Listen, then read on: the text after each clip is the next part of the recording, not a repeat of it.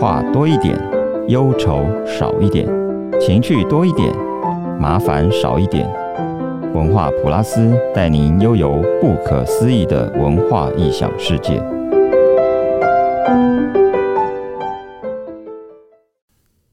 各位听众朋友，大家好，欢迎来到文化普拉斯，我是主持人邱祖印。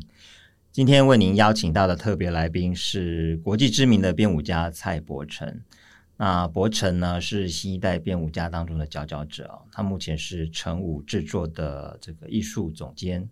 那呃，我们一开始会注意到他是他在二零一四年以这个《浮花》这个作品参加德国汉诺威舞蹈大赛，得到这个啊、非常好的成绩，德国斯图加特高提耶舞团的斯图加特剧院制作奖跟观众票选第一名。那从此就在国际间崭露头角啊！那隔年，伯承又在这个西班牙的这个、哦、怎么念呢、啊？马桑萨国际编舞大赛观众票选第一名，你很有观众缘呢。我这听起来就很棒。我其其实呃，我们待会会跟伯承聊，因为他就这样一路的得奖。那我们就是就是听到这种台湾的艺术家在国际。这个有好的成绩，我相信这个国内的听众朋友跟我一样都会觉得非常的开心，非常的振奋。那我，可是这样一转眼，其实快要十年了。博成几乎都是在啊、呃、国外巡回演出哦，然后在西班牙、法国、德国、意大利、以色列、苏格兰、澳洲都有他的演出的这个成绩哦。呃，接下来这十年，博成其实都啊呃，呃也一直都有得奖哈，跟这个一些发表。然后，二零二一年，他也是这个我们的十大杰出青年。那去年这个《天下》杂志的跨日线亮点人物，他也是这个榜上有名啊。那很快，在今年的十月啊，成武制作他的十周年的纪念作品《深深》啊啊，我们今天特别邀请柏成来节目中，就分享他这十年间的创作跟心路历程，当然也要谈他的新作品。那柏成，我们要先请问你的就是这个啊，你刚刚讲说在国外卖的票卖的很好，但是怎么十年了，好像大家对你还是比较陌生，反而台湾观众对你比较陌生了。是，应该是说，嗯、呃，因为我在二零一四年在国外，我在德国。啊、呃，得奖之前。是，其实我就跟一般的大学，就是大学生，然后毕业的大学生一样，我就是带着你知道满腔的热血，满怀满就是真的是满，就整个胸腔的热血都快冲破头的那种，是，然后很积极的想要做自己的舞团，然后想要把我自己周遭这些很棒的朋友、同学们一起，就是。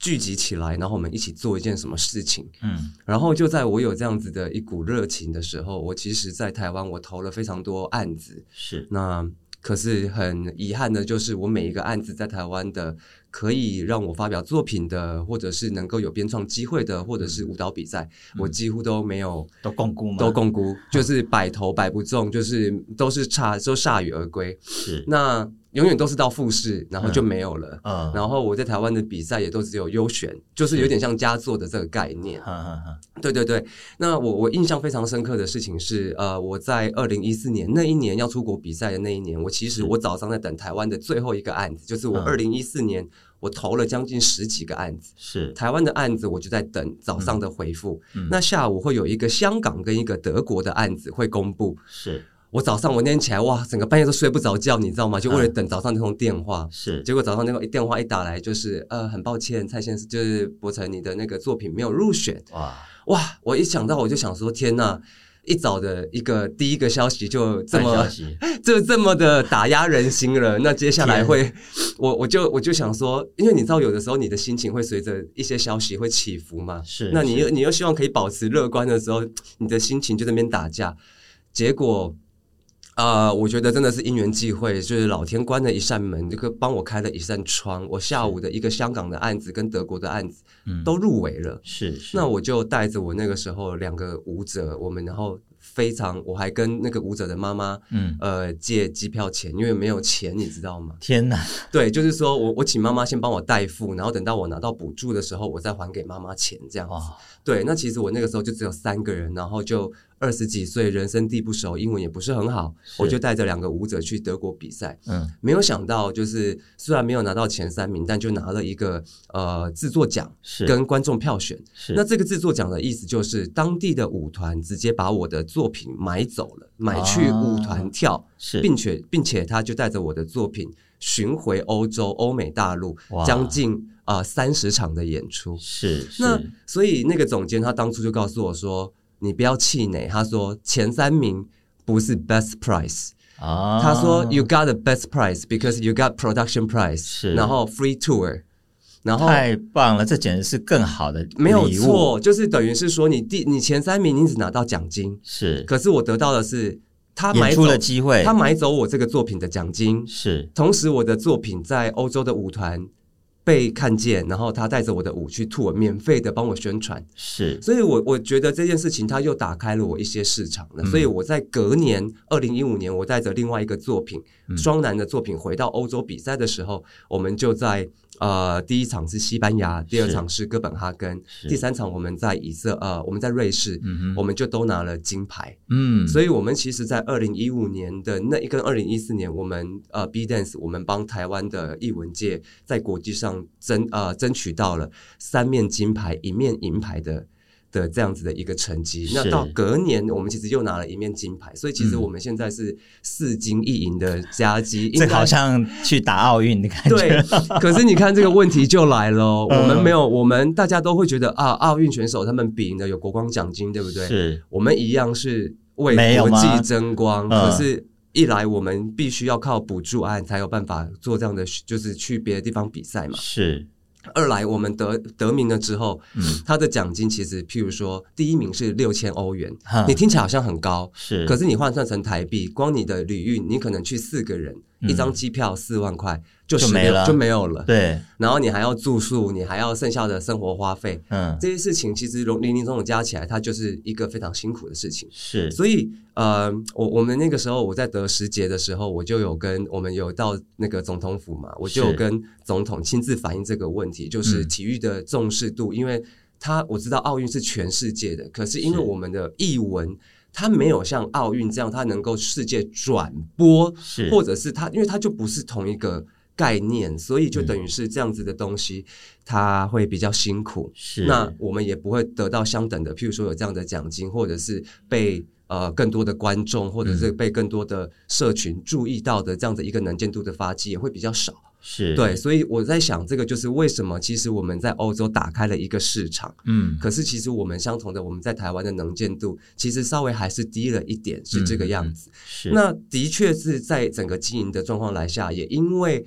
欧洲打开了这个市场，然后也让我们有更有信心，所以我们就开始，因为你知道欧洲的市场非常大，所以当你打开了一个城市或者是一个呃国家之后，嗯，你光我我说穿了，光一个法国，嗯。我我现在已经是有职业的经纪人在帮我们处理全就是全球的 tour 的这件事情，是。可是我光一个法国里面就有。将近百个剧院，嗯，要怎么巡？你根本都巡不完。你光一个法国就可以巡一百多场，天哪！所以你要知道，你光要 反而是舞者在欧洲的机会是比较非常大的。也是所以就是为什么我们其实整个团队目前的比例哦，我们在以前我们希望是五十五十，就是说五十 percent 在国外，五十 percent 在台湾。嗯，那到其实到我们的第二、第三年就已经开始变成百分之六十五。是在国外，是，然后到第五年开始就是百分之七十七十五，然后到现在其实我们将近快要第十年的状况，我们是已经将近有百分之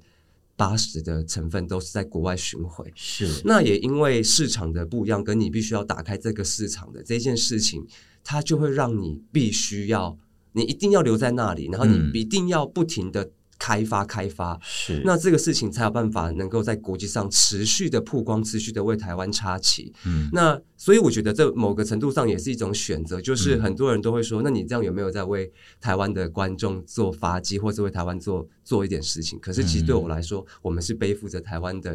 因为你出去就是代表台湾了，没错。对对对，所以就是我们是背负着台湾的使命出去。那当然后得到了这一些感动，像是我们今年七月才刚从。呃公元一世纪就建立好的这一个古罗马的剧院，是。它在法国的 Faison La Home，它叫做 Faison Dance，然后这一个。艺术节，它已经是十年了，它已经将近十六年了。嗯、是。对，那它站上、这个、那个节庆或者活动，对舞蹈节，我们怎么翻？我们是它叫做 Façon Dance，就是它它目前台呃没有没有它是翻成直译的的中文名称，因为我们是东亚第一个哇到这个剧就是艺术节演出的。团队是。也是台湾第一个，嗯、所以就是他，你如果硬要翻的话，就是只有 Façon 这个城市，嗯、就是发松的舞蹈节，是。对，就是可能只有这个状态可以翻。那、嗯、其实，在这个舞蹈节，它是古罗马式剧院，所以它的满座是两千八百席，哇，但蛮多人的。对，然后它是那种呃，那因为视线的关系，所以他们只卖两千五百席。是，那我到了第二个 Opera House，、嗯、在 Fieschi 也是在德国，呃，在法国的 Fieschi，它是一千个观众。那我到最后一站是到法国的 Siston，嗯，这个地方也是一个户外的舞蹈节，它已经有六十八年的历史。是对，那它是一千四百席，嗯，我们全部都在将近是一个月前，嗯，就完售。哇，太厉害了！对，可是就是我们刚回到这个事情，是我们在国外的售票率可以拉到这个状态，然后我们就很希望可以把我们在国外演出的这样子的一个感动，一个一种荣耀感。带回台湾。是，可是每每其实当我们回到台湾的时候，呃，你看那个比例差将近是十 per 一，将近是十 percent 哦，我们是连两百五十张票都卖不掉的、嗯、啊！不行，这个听众朋友，我们听到我们刚刚听到这个博成这么热情的在讲，他从这个出国比赛，然后在法国光是去年这样一年，这么多的位置，三场都。卖光光，国外的这个这个观众给我们台湾的团队这么大的支持啊！是，所以呢，听众朋友，我们听到马上在十月份，博成要为我们带来这些非常优秀的舞蹈作品，我们自己也应该要认识我们自己的舞蹈家，我们的编舞家，是在国外是这么的优秀，这么的受到欢迎。那刚刚我听到博成哇，这样巴拉巴拉讲了这么多，我就可以感受到你的热情，真的是非常的澎湃。从一四年开始，其实我就非常关注到博成这边的一个发展哦。那但是我就很好奇，就是有我现在突然间就冒出了很多的问题，是就是像你这样子的年轻的编舞家在台湾，对啊、呃，一开始可能都不知道自己的机会在哪里，对，可是你还是要孤注一掷，你还是要一直去冲。你的这样的伙伴有多少？你像你这样子的在还在拼命，也许有呃像你这样子的好成绩，也许有人还在等待机会。是像你这样的伙伴，呃多吗？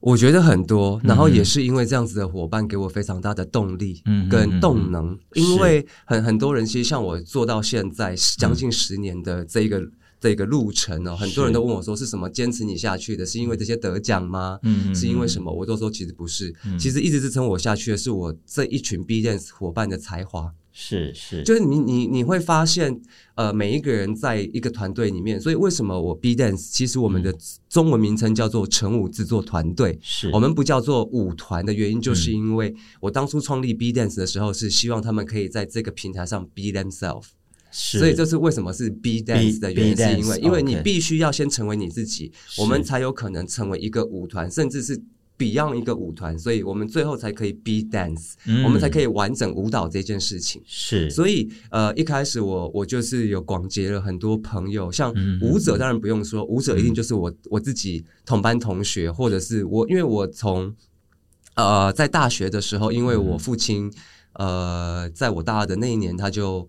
呃，离癌，所以我就必须要半工半读的状况之下，所以我。呃，在大学的时候我就已经有在外面教课，是，所以我现在呃，我觉得这个说来也很有机缘，就是我有很多的舞者都是我以前的学生。啊，对，然后他们跳的非常好的，我就先把他们收入囊袋当中，把他们收入我的口袋，对，然后再来就是我就是开始呃，我真的觉得我是一个很幸运的人，因为在因缘机会之下，我就认识了呃 P Paper，嗯，就是在 P Paper 任职当艺术总监的呃王富生，是。对的王王总监，然后。他现在是都在帮我做非常多，就是设计啊、宣传啊，我们的只要主视觉都是他设计。嗯、那像我也是因缘际会拍了广告，嗯、接了广告的案子，我就认识了金马奖的最佳音效的得主，就是李明杰老师。是对，是那他也是大家就耳熟能详咒的配乐的、嗯、的的这个作曲家。是，那就是在这个过程当中，我就认识了，也也因为呃舞团的第一个作品《浮花》是大家最耳熟能详，可能也是我们最 iconic 的 piece。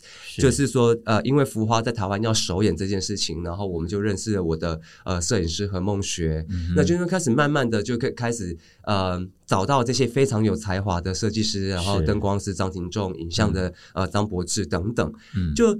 你就开始发现哇，当你想要成立一件，就是你想要做一件事情的时候，嗯、是真的很像整个宇宙都出来帮助你。是是是。那我觉得是因为那个时候，呃，浮花，因为我们刚好在国际间得奖的这件事情，其实有被炒热，嗯、所以就开始这个设计群的加入。嗯、那个时候在艺文界就好像带起了一股 B Dance 的的崭新的风潮，然后我们就把浮华丢出来了。嗯、所以就是其实，嗯、呃，真正的。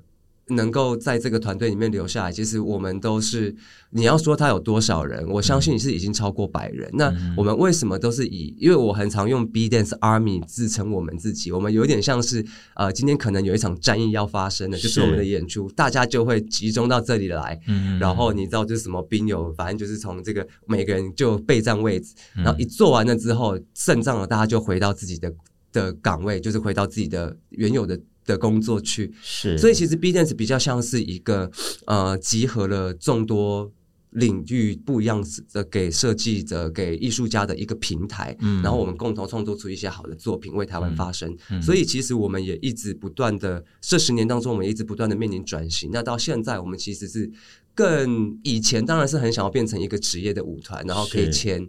到就是我们有自己的专职的舞者，嗯，但是随着时间的推波推流，嗯、呃，经过三年的疫情，就发现其实有很多东西，机动性才是现在这个时代呃最强大的一个武器吧。是，就是你不管在各行各业，你的机动性要很强壮，嗯，然后它是一个群体的时代，所以也不是一个单打独斗的时代。是，所以这样你要有一群人，然后又要够机动、够机能，这件事情，我觉得它才有办法能够有跳跃式的成长。然后不管在你的策略性跟你的市场性怎么动的状况。之下，嗯，你都能够在这样子的一个不平衡的当中找到你的平衡。那我相信，这才是 B Dance 最当初、最当初很希望的使命，跟我们成立这个平台。嗯、那我也当然很希望在啊、呃、日后十年、十周年之后，我们可以有更多人。可以跟 B Dance 合作，然后我们不会把我们画地自限成一个舞团，然后我就是只能跟这一些人合作，而是我希望可以把这样子一个团队的力量打开。嗯，所以呃，你如果去 Google 一下 B Dance，或者是到我们的 Facebook、Instagram，你会发现其实 B Dance 做了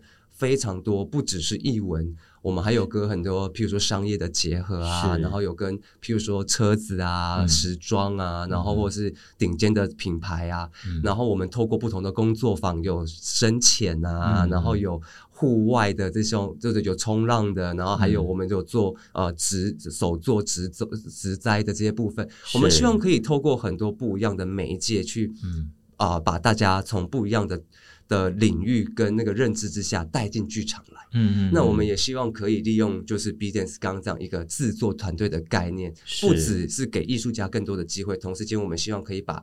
艺术家的能量传达给观众，然后跟不同的族群，然后吸引更多族群一起加入 B Dance，所以我相信 B Dance 在未来一定会是一个很大很大的家庭。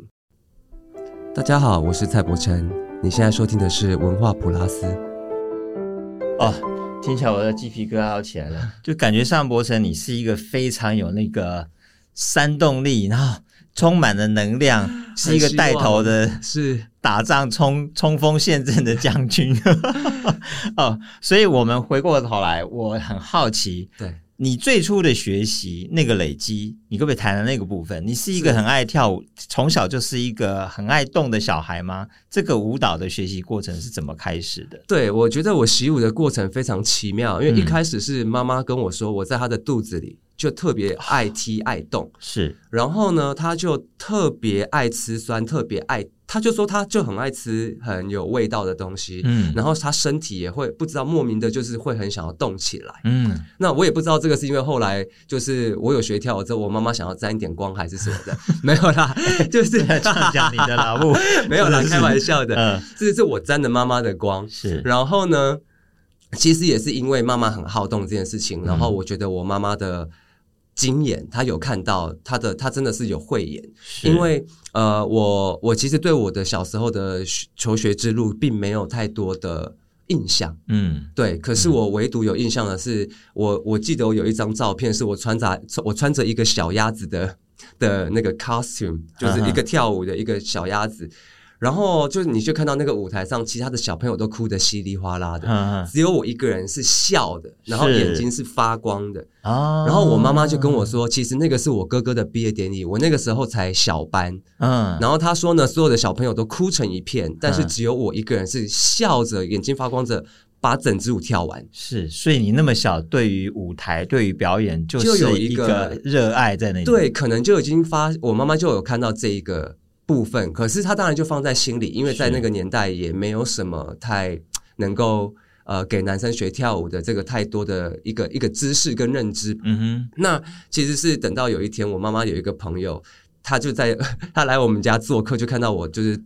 跑来跑去、跳来跳去，啊、他就说：“啊、哇，你你儿子很好动。”他刚好有认识一个舞蹈老师，就要问我要不要去学跳舞，所以就因此我就开始了我的习舞之路。嗯，那这是多大的事情？那个是大概我三四年级的时候，啊、所以我大概三四年级的时候就送去坊间的舞蹈班，然后呢，到六年级我就停止了。嗯，那其实这一段时间当然就是有接触跳舞，可是也是在我比较印象没有这么深刻的状态。是那我接下来印象有深刻的状态就是我上了国中的时候，嗯，那那个时候我完全就是就读普通班，是对，然后普通班呢，我们每个礼拜三的下午有一个。就是联课活动，就是、嗯、呃社团活动的时间，是。我们就要，然后呢，我们大家都猜拳，我的手气就很很差，嗯，我猜到全班最后一个剩下的一个社团叫做舞龙舞狮舞蹈社。等一下，你是哪里人？高雄人。啊，所以你是这个求学。阶段都是在高雄，对，我就在男子，我在我在男子的国昌国中，是是，对，就读国中，然后那个时候国昌国中有舞狮跟舞蹈社。啊，那男生是负责舞龙舞狮，女生就跳舞，是，那可是，一开始我们是混合着暖身跟拉筋，嗯，我们那个舞蹈舞蹈社的教就是教跳舞的老师就发现我的，哎，怎么这个男生的开展度很好，然后。呃，请，这个是你你天赋异禀，还是你有在练？我没有哎、欸，其实就是我觉得，就我好像天生就有带着一点点会跳舞的血液，跟我妈妈遗传给我的，就是她在生我的时候的养分，你知道吗？对，她很好动的那个养分就进到我的血液里了。对，所以就呃，老师就发现了我，他就问我说：“哎，你要不要来我的教室？”然后他免费让我去上课。嗯，所以我就觉得，其实当我遇到这个这位老师叫做。呃，刘艺美老师，她其实是我人生中一个很大的贵人，因为她提供了免费的课程，嗯、然后呢，她也鼓励我去考取左营高中的舞蹈班。是，那左营高中其实是全台湾第一所舞蹈班，那个时候是在林怀民老师的呃当顾问的状态之下去成立的。嗯哼，所以其实呃，我觉得我的求学阶段很重要的三年就是在左营高中舞蹈班。其实我不管在哪一个访问当中，我都会特别的强调这一件事情。是对，因为呃。当我进到左营高中舞蹈班的时候，其实是真的有点像是踏完全踏入了第一次踏入了专业的领域这件事情。啊、对，然后你对于譬如说我们进到学校的第一堂课，老师就坐下来告诉你说。啊，我们现在是舞蹈班，我们要做全校的榜样。嗯、就是我们没有体育服，我们就是全天制服，嗯、一周七天就是制服。女生一定要绑马尾、黑色发带，然后高度在哪里？男生就是二分头，嗯，西装、啊、军校、啊，对，你一定要扎 进去，白袜子，高度到脚踝，这个就是是固定的东西。是、嗯，然后下午上上舞蹈课的时候，就第一堂课老师会告诉你说：“来，这个是男生的身体，这个是你的身体，你们的构造的不一样。”嗯，从身体的分析，然后告诉你说男女的碰接触是很正常的。嗯。然后跟哪一些规范是礼貌上的碰触，就是他会教导你很多于很健康的知识。是那左营高中呃给我的训练其实是对于自我的时间的控管这件事情，因为学校它完全是用一个舞团的。我还我印象非常深刻，就是呃我们在学校的第一天，老师就说每个人要买一本这么厚的行事历啊，就是那种他要一天一天，然后一每一天都可以分隔的这一种。是是，然后我们就坐下来，老师就把。从你一进开学七月份到。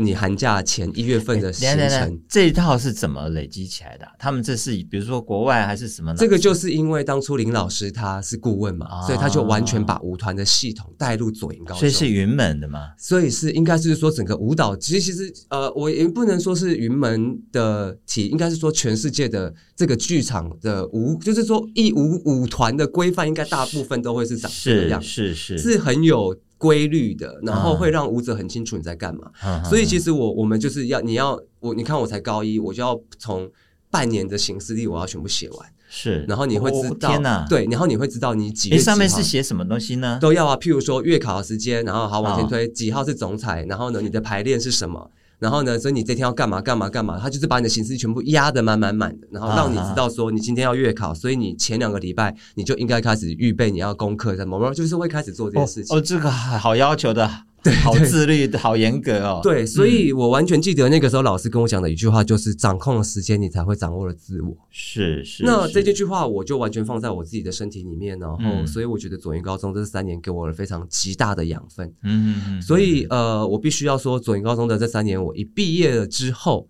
我好像就是已经完全 ready 要去做一个，我已经完全可以应付。舞团要给我的这样子，或者是我接下来的大学的生活，是，所以我其实，在大学的时候，我就觉得我其实是在维持我高中的秩序，嗯、并且我去开发我自己校外的活动，是对，所以比较是多，我比较多的事情是在这一块的部分。嗯、那那个训练呢？比如舞蹈，比如说啊，比如说我们现在大家可能会呃觉得说啊，就是舞者，对，但是你是编舞家，对。编创的这一套，在那个时候就已经有一些。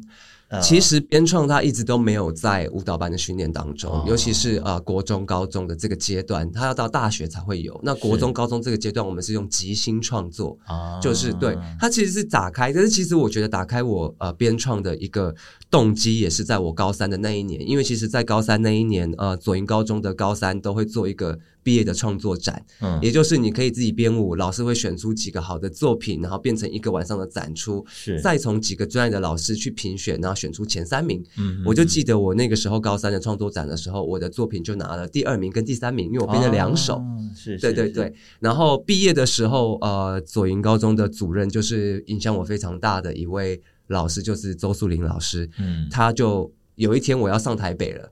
所以我就去学校跟他再见，这样子。是然后他我要离开办公室之前，他就跟我说，他说你有。叫我，他叫我不要放弃编舞这件事情。他说我有能力可以编舞。嗯、他说，所以他就说，他叫我除了跳舞以外，要往编创的方向前进。是，所以也就因为他的鼓励，所以我到大学的时候，我就一直找的契机。嗯、那其实说来也还蛮巧的，就是说在这个训练的当中，其实。我我反而是自己，我我在我在高中的时候就会去收集音乐，嗯，我去收集很多题材，然后我就很我就去看的每一个作品的时候，我都不是在看舞者跳的好不好，我都在看说为什么这样子编会看起来比较好看，嗯，为什么这样子的架构看起来会比较，我会比较喜欢，是，所以我就会开始去分析这些事情，所以我我觉得也就。导向我到大学之后，我的脑子开始是比较创作脑，嗯，那也以至于我其实，在大学的时候，我就对舞台完全比较没有了动力跟热情。嗯、我很早就，所以我其实在我大二那一年，我就知道我不要跳舞了。嗯，我很早就知道我不喜欢舞台的表演。嗯、那原因是因为我每每在舞台上的那个谢幕，我不但感受不到掌声这件事情，我都很想要赶快回家。太累了吗？对，就是觉得我懂，好拍手两次就够了，不要再拍了。嗯、我好想要赶快下去哦。是，那等到我。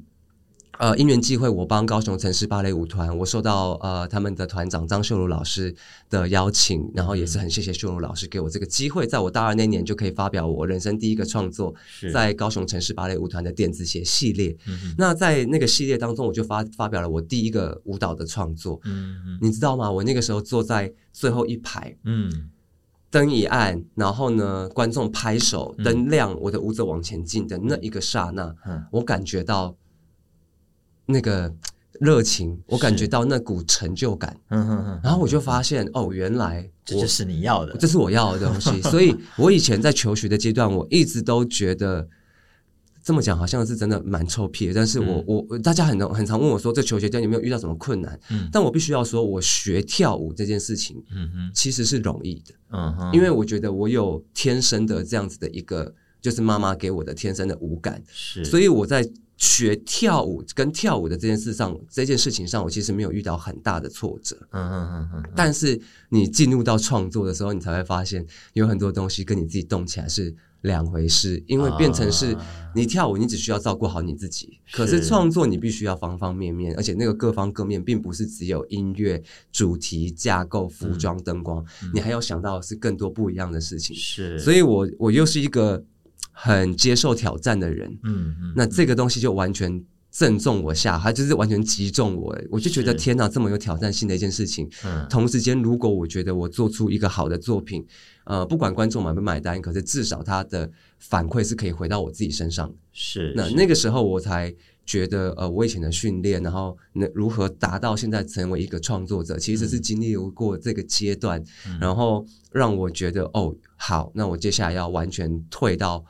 后方去做创作这件事情。是是，对。是听起来你的家人都蛮支持你的，从你的妈妈，然后你的爸爸呢，可不可以谈谈这部分？是因为你的这个在国际发生的作品，其实是跟爸爸有关。没错，嗯、因为其实爸呃，我父亲其实从小我们就是一个很和乐的的家庭。嗯，哎，你你们家几个兄弟姐妹？呃，就只有我跟我哥哥，所以我们就是一家四口。是对，那呃，有一天就是在大学的时候，我就接收到了这个。呃，消息、嗯、就是爸爸就突然间进了加护病房，是。那后来就是经过诊断之后才发现是癌症，嗯、是血癌。嗯、那那个时候，呃，爸爸原本呃医生预估是三到六个月，可是我爸爸从我大二那年，他其实很勇敢的，他只是完完全全，然后也很他也很辛苦，那一路到了我大四那年他才过世，是对，所以他其实又多花了两年时间陪伴我们。嗯、那其实在这两年的的过程当中，呃，我觉得那个时候我才。是二十二十，你看我爸爸发生事情的时候是十九岁嘛？是。那那个时候我必须要说，我其实是一个还蛮独立的孩子。可是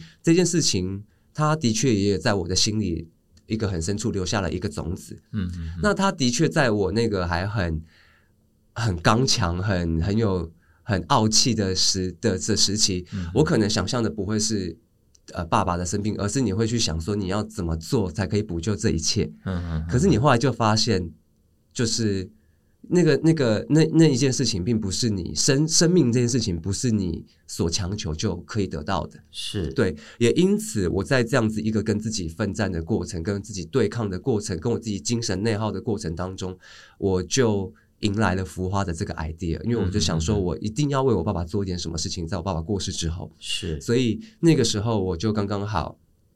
呃，去了泰国一趟，然后看到了水灯节这件事情。嗯、那我后来经过就是。search 才发现，其实我们台湾中元节也有我们自己的放水灯的故事，所以我就特别的去看了一遭。嗯，看完了之后，我就利用我们中元节，因为这些事情放水灯，然后利用这样的概念，希望可以把呃这个作品有点像是水灯的意象，就是我点燃这个蜡烛，把我的心愿，把我想说的话都放在这里，然后放上我人生的河流，让痛苦过去，让美留下来，让记忆留下来，并且这是一个最好的祝福给我的爸爸，同时也是一份最好的礼物给我的家人跟。我自己，嗯，所以那个时候我就想说，那我要呃做一个作品，嗯，然后利用呃，然后利用就是一个祝福的概念，然后送给我的爸爸。所以为什么这个作品叫做浮花，就是因为很多水灯的它的造型都像一朵花嘛，是，然后它浮在水面上，所以它就是一朵花浮在水面上，所以我取它为浮花。嗯，那也因为是我们的象征。就是说，我觉得河流就是我们常常在说人生的河流，你会在上面载浮载沉。那这件事情完全是映照我那个时候的心心理的状态。是，那也因为就是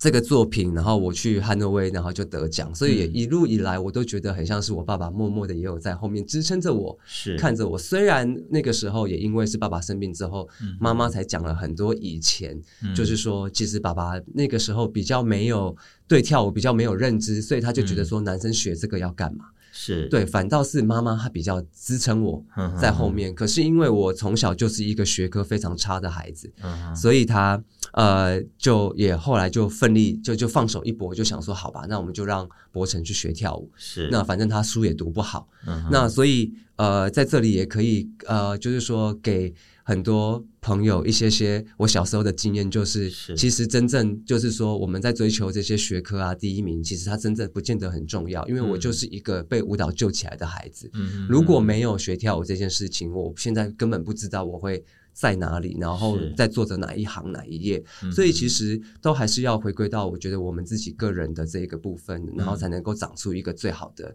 的状态，然后来成就最更好的自己，这样是对。刚刚听到浮花这个点子，呃，我觉得你是会去呃感受很多事情，然后去呃找很多的灵感。那在创作这件事情，对你你会，我有听过一些访谈，你会去去做一些观察，对，所以感觉上创作这件事情比较像你在找自己或者。看看你周边的人发生什么事情，对，你可不可以谈谈这个部分？因为对我来说，很多人问我说，创作灵感是什么？嗯、那其实对我来说，就是生活的，就是生活。因为我觉得生活它就是充满着大大小小，你喜欢的，你不喜欢的，我们都归于生活。那我，所以我很常在说，其实就生活即艺术，艺术即生活。就像我，呃，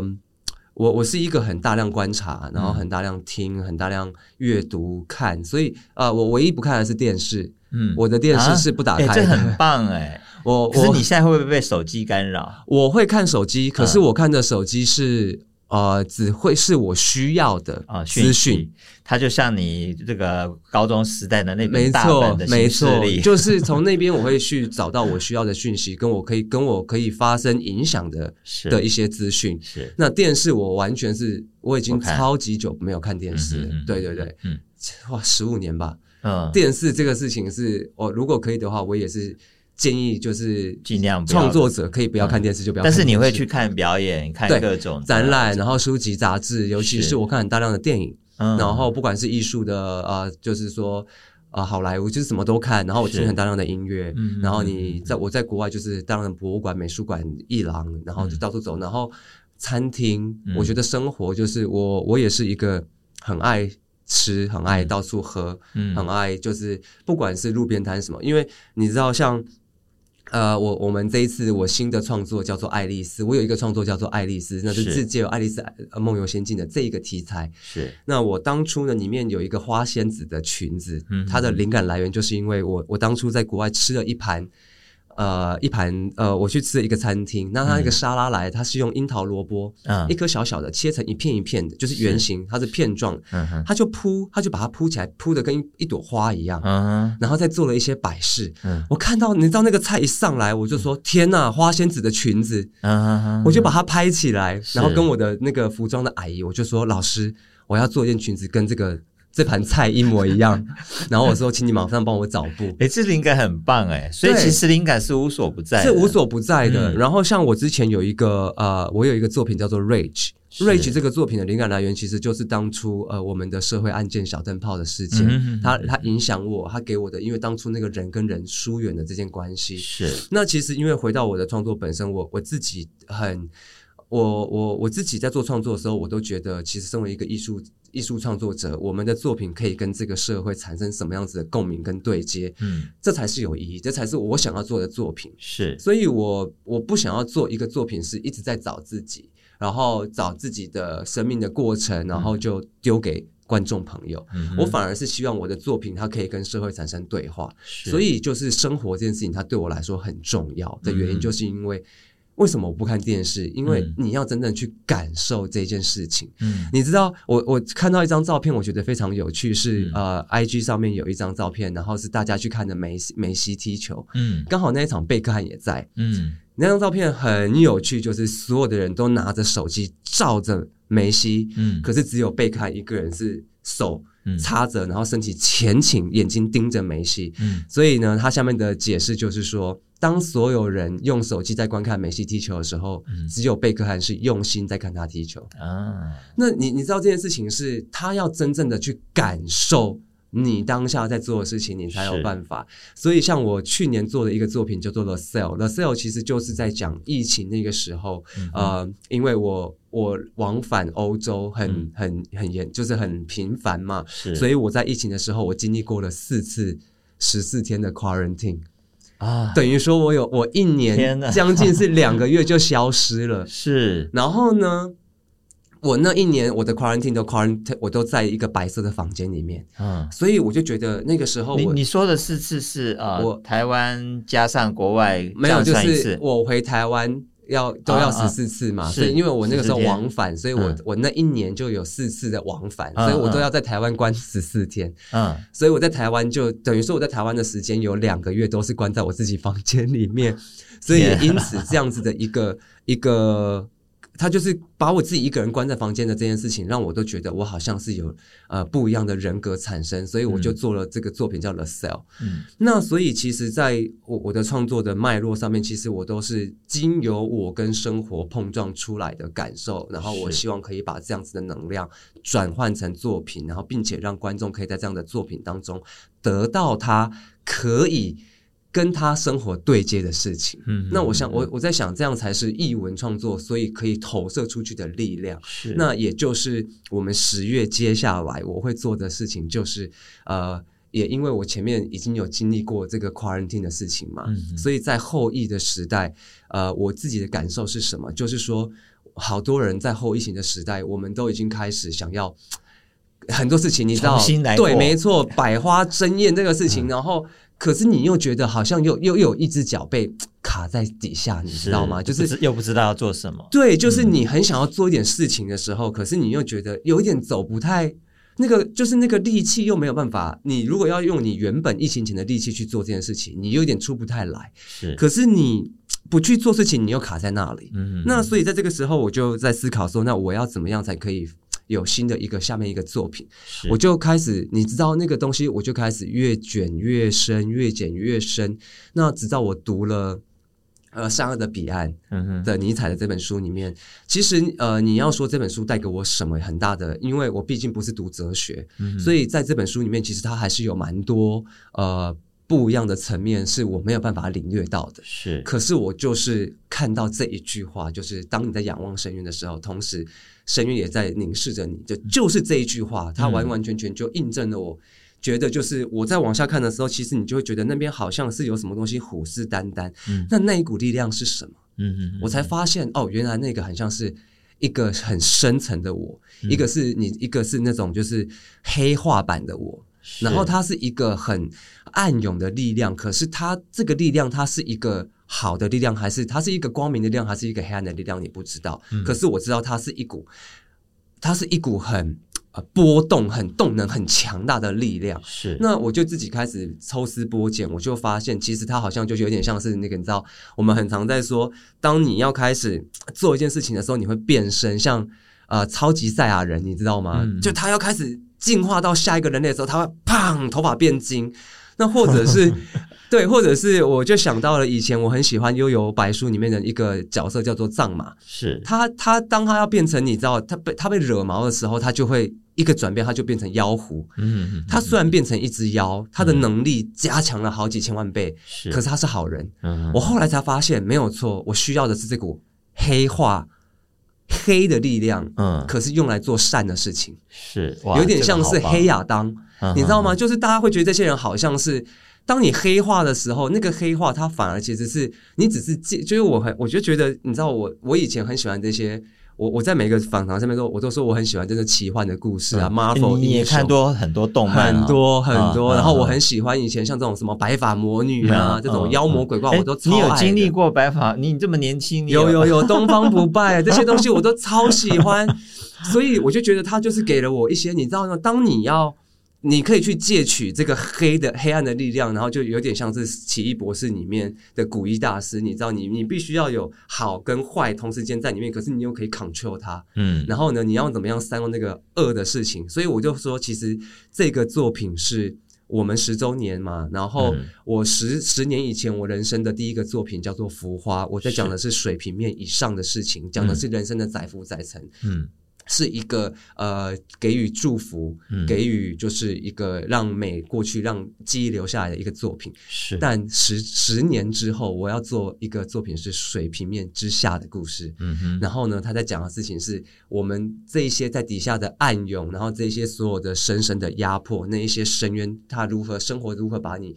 就是 drag you down，他如何把你拖进这个深渊，是让我们觉得，当你在底下，你已经要最后不可。你已经好像被卡在那里，然后不可脱逃的时候，那个时候有一股暗黑黑化的力量灌注你的身体里面，嗯、然后让你一蹬而上、一涌而上的这样子的一股力气，是的一个作品，深深它就出现在我的脑海里面。那所以就会变成是这一次，其实在这个创作当中，最希望可以带给大家的东西，就是说如何能够在后疫情的时代，我们带着这样子一股内在的能量、潜在的潜能，一个黑化的。我们我们一个黑化的祭典吧，嗯，然后我们去在你的深深，就是人的，就是在我们的心底深处，去激发出一场暗黑的祭典，一场祭祀，然后让你自己变成很像是这个，你知道你心中的这股暗黑的巫师巫蛊，嗯、然后呢，我们去把这个祭典炒作到最高点，那当那个圣火、那个萤火整个这样炸飞的时候，就是我们一股。往上游下一蹬而跃，然后冲出水面的这样的能量，然后希望可以借由这样子的能量，去带给大家更多呃，对于后对于就是对未来的一种冲破自己的自信，跟一种动能。那个这个是我在深深里面想要传达给观众，跟就是我在这个创作里面，他如何进到我的脑，跟我如何想要产出给观众得到的事情。是对。好，我们今天非常开心能请到蔡伯成。编舞家来到我们的节目当中，他的最新的作品《深深》，今年十月会在魏武营演出，这是首演吗？呃，我们十月会在台北的城市舞台，是，然后跟下就是接下接续者也会在魏武营，然后是我们北高。今年因为我们其实以往在台湾都是只有在台北，因为、嗯、呃经费的关系，对，那今年也是因为很非常谢谢魏武营的大力的。的就是顶的大力的相助，然后让我们有这样合作的可能性，是。然后并且帮我们能够利用他们的力量，然后去开发不一样的群众，然后也让呃我的家乡南部的呃高雄的朋友们能够观赏到呃我们在欧洲一直以来希望可以带回来给台湾朋友的感动，那很希望大家在十月都可以到呃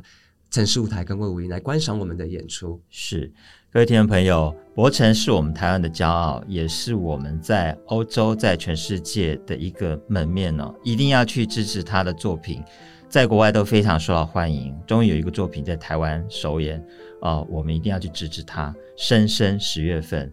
成武制作团队十周年纪念作品，谢谢柏成，谢谢。谢谢。